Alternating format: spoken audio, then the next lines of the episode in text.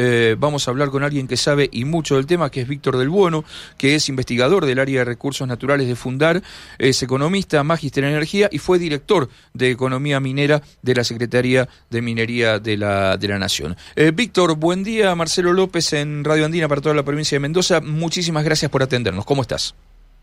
Buen día, Marcelo, equipo. ¿Cómo se encuentran? Bien, muy bien. Aquí, este, transitando el otoño mendocino. por aquí, por aquí andamos.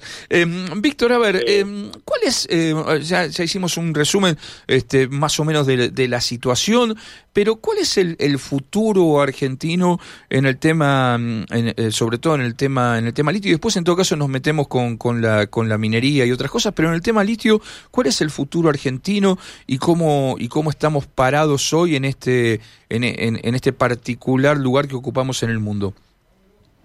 Bien, bueno, la verdad que es un, una industria provisoria porque, bueno, la Argentina tiene el recurso, como decía recién en la introducción, tiene dos, dos operaciones, una desde el año 98, aunque mucho no, no se conoce, en Catamarca, otra en 2015 en Jujuy, y otra en construcción también en Jujuy que probablemente a fin de año veamos su, sus primeras producciones, que, que va a ser incluso la más grande del país por su capacidad instalada, y eso va a posicionar a Argentina ya solamente con esas tres producciones, probablemente como el tercer productor mundial. Y mano a mano con Chile sí se pusieron en marcha todas las operaciones que están, eh, por lo menos tres o cuatro más de las que están en, cartera, ¿no? Y, y para, el, para las provincias del norte es muy importante. Pensemos que la Puna es una región postergada históricamente y con un déficit de infraestructura básica para las poblaciones. y, si bien hay pocas pocos habitantes, digamos, también esto tiene que ver con el clima, bueno, la altura y también con la falta de oportunidades, ¿no? Mucha población ha tenido que emigrar buscando trabajo en otras regiones, incluso, bueno, en la vendimia mendocina, eh, digamos, mucho trabajador de golondrina del norte eh, siempre ha tenido que salir a buscar oportunidades por otros lugares del país y hoy se le presenta una oportunidad en sus territorios. ¿no? Eh, y esa, esa, esa oportunidad para hablar, digamos, del, del tema del tema laboral y de la, de la fuerza de la fuerza laboral eh, aparte, digamos, no solo eh, se les presenta oportunidades directas de trabajo directo, que sé yo, por ejemplo, en la construcción de los proyectos, este, o, incluso se le abren también nuevos canales a los profesionales de, de, esas provincias, porque antes, qué sé yo, un, un jujeño que quisiera estudiar geología se tenía que ir, no sé, a trabajar a San Juan o directamente al exterior, por, por dar un ejemplo, un catamarqueño. Digo, pero además también hay, este, en este caso sí, digamos, una especie de derrame virtuoso de todo lo que también se pone en marcha eh, en diversos sectores productivos de cada provincia a partir de la puesta en marcha de estos proyectos, ¿no? Absolutamente, Marcelo, sí. Bueno, eso es parte de la agenda que tenemos también en, Fundar como un digamos, motor de pensamiento de políticas para que la mayor parte de este desarrollo se vea impactado, bueno, primero en el anillo principal es el que está en las cercanías del salar, que no siempre tienen las capacidades de, abastecer una provisión de servicios especializados o, profesionales, y luego la provincia y, más allá de la provincia, ¿no? En el, De hecho, en la mesa del litio, las tres provincias del NOA se han puesto de acuerdo en, poder, digamos, facilitar el movimiento de, personal y de empresas entre las tres provincias para que no hagan un desarrollo que por ahí después no pueda vender a la provincia que está al lado, ¿no?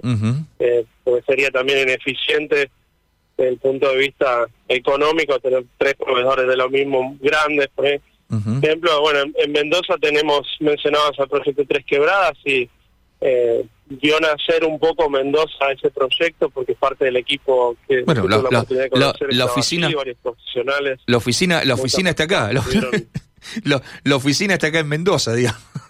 Exacto. la oficina principal está en Mendoza.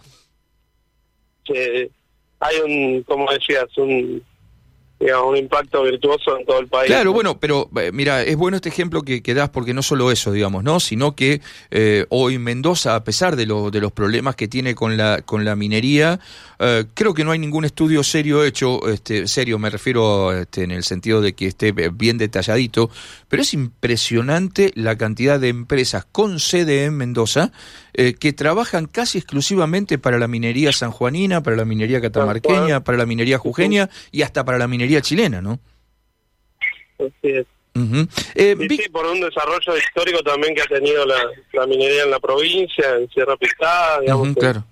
distintas regiones y de hecho hay proveedores de, hoy de clase mundial de, de San Rafael, por ejemplo, en, en materia de insumos mineros. ¿no? seguro. Eh, Víctor, eh, mirando hacia adelante, digamos, ¿no? Uno, bueno, la, tecnología, el desarrollo científico es este realmente por momentos abrumador, pero hoy no aparece o algo que pueda reemplazar al litio eh, como, como decíamos al principio, como materia fundamental, como mineral fundamental para la para el almacenamiento eficaz de la energía verde que se pueda que se pueda producir.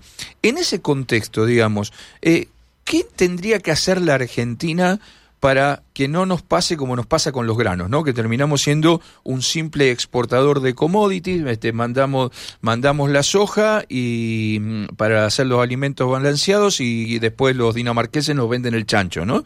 En vez de nosotros exportarles el chancho a ellos. Eh, digo, ¿qué tendríamos que hacer para que esta cadena del litio realmente tenga valor y no nos transformemos simplemente en un exportador de carbonato de litio en esas bolsas gigantes este, que, que se pone, subirlo al container y que después en otro lado eh, se procese, se hagan las baterías, se hagan los autos, se haga, se haga todo lo que, o, lo que lo que se puede desarrollar en torno a esta industria. Exacto.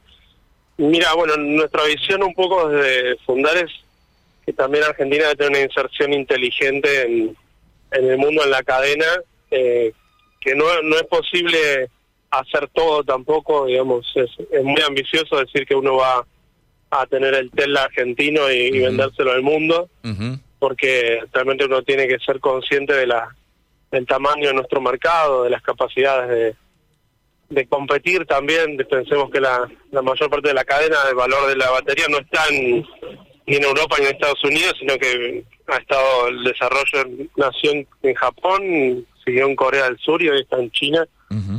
Y los tres países son los principales productores. Entonces, eh, uno no puede competir en todos los mercados, sin embargo, sí creo que hay oportunidades de Argentina de insertarse, por ejemplo, en servicios de software para autos autónomos. Hay, muchas oportunidades ahí de, de ser parte de la cadena. Eh, nuestra materia gris, digamos, tiene para, para dar en, en muchos aspectos, pero también en este sentido quiero contrastar con la experiencia boliviana que mencionabas al inicio, que ha sido un poco errática, digamos, muchos de los acuerdos no han logrado avanzar, eh, ha sido muy ambiciosa la estrategia boliviana y también ha, ha, tenido errores y no ha logrado, digamos, al, día de hoy, eh, Bolivia todavía no produce una escala industrial derivada de litio, entonces eh, hay que también encontrar un equilibrio para no no caer por ahí en metas demasiado ambiciosas que después terminen frustradas. Claro, ni, ni, ni, ni, ni eso de Bolivia, ni por un lado tampoco como, como hace uno hace un par de semanas el ministro Culfa que eh, prometía el auto, como recién decías, por 100, 100% eléctrico argentino. no En este mundo es difícil, pero sí este, se puede pensar en inserciones este, inteligentes en diversos lugares de la cadena y que después Argentina sea proveedor de eso para la construcción, qué sé yo, de un auto en, en Brasil o, o en Estados Unidos no sé. Exacto, ¿no? digamos, ya nuestros autos digamos, tienen insumos importados y compañías importados, no digo que no se vayan a producir eléctricos en Argentina. Claro, no, sí, por supuesto. Van a, se van a producir algunas partes de estos autos como hoy ya se hace con los autos a combustión. ¿no? Eh, Víctor, eh, te, quiero pedir para, para, para cerrar esto, digamos, hay, hay a veces una especie de no sé si de contradicción o de dicotomía, porque se defiende mucho las energías, las energías verdes, eh, eh, los sistemas, este, mm, como se dice, con, de cierto cuidado ambiental en la producción de energía, pero la verdad es que en ese mismo discurso muchas veces se critica fuertemente o se, o se niega fuertemente a la minería y la verdad que no hay forma de tener energías verdes sin minería, ¿no? No hay forma de tener energías verdes sin hierro para hacer este, los, este, los, los, molinos, este, eh, no hay forma de eh, transmitir esa energía limpia o verde, como quiera llamarle, si no hay cobre para hacer los cables, no hay forma de almacenar esa energía, esa energía limpia si no tenés litio para hacer, este, para hacer las baterías. Eh, mm, vos que pasaste por, por la Secretaría de Minería de la, de la Nación, eh, ¿cómo ves la relación hoy entre la minería y la sociedad argentina? Eh, ¿Se podrá en algún momento hacer entender esta, esta realidad y que se puede realizar esta actividad industrial lícita, responsable como, como cualquier otra en, en un país que tiene enormes recursos en ese, en ese área?